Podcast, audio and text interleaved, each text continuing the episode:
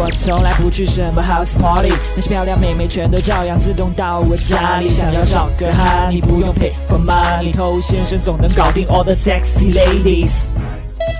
嗨，各位好，我是偷先生。今天我们要讲一下关于聊天当中可能会出现的一些坑。在我们过去的节目当中讲过很多坑啊，比如说查户口的坑，比如说妹子没回就追发信息的坑，比如说不分青红皂白就是跪舔妹子的坑，比如说妹子不理你你就发红包的坑，等等，太多了。很多人都应该对这些坑非常熟悉了，因为花了很多时间在这些坑里面滚来滚去，是吧？但我一直很疑惑。就有的人呢，刚刚听这个节目的时候，听到当中一些内容呢，不太相信，这个很正常。那他随后自己去撩，也没有听从这些建议，就按照自己想当然的来，结果掉进了这些坑，那很显然就要吃亏嘛。而且接下来可能还不止一次的吃亏。但即便如此，他还是不听劝，那我也闹不明白怎么一回事。那只能祝你成功，是吧？添加微信公众号 k u a i b a m e i，内部客服微信号 a r t t o u。嗯好，欢迎在节目之外去添加我们的微信公众号。想学习内部课程的，请去添加微信号。那那些说过的坑，我们就不再重复了。那你是刚刚才收听节目的话呢，你可以去把之前的段落复习一下。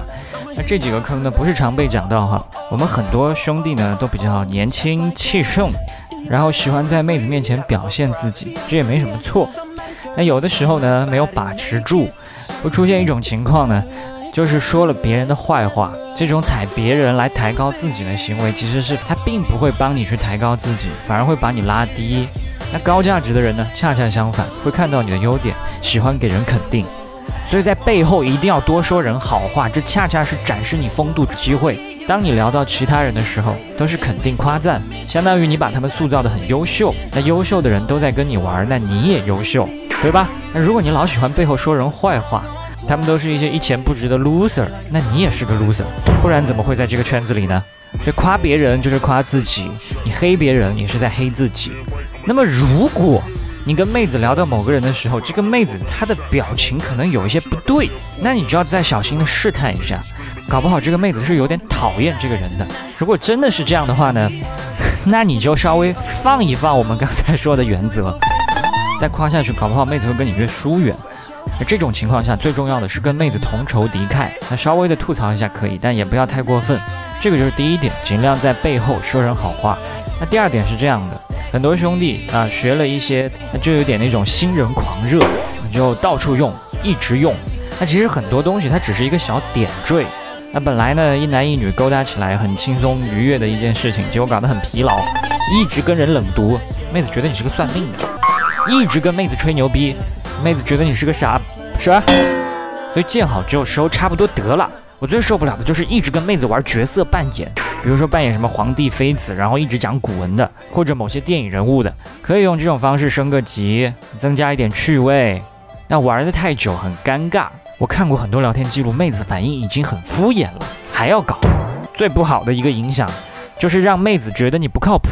这个印象一旦落下，她很有可能就会对你小心防备。那顺着这儿呢，正好讲到下一点，就有些兄弟呢，就怎么那么喜欢聊天呢？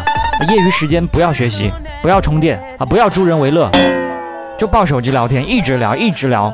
聊天它本身没有问题，但重点是花那么长的时间聊天。明明已经聊到一定程度了，该升级了，他不升；明明该约会了，他不约，就一直聊。我看过很多兄弟过来咨询问题的时候发给我的一些聊天记录，其实有一大半的聊天都是没有必要的。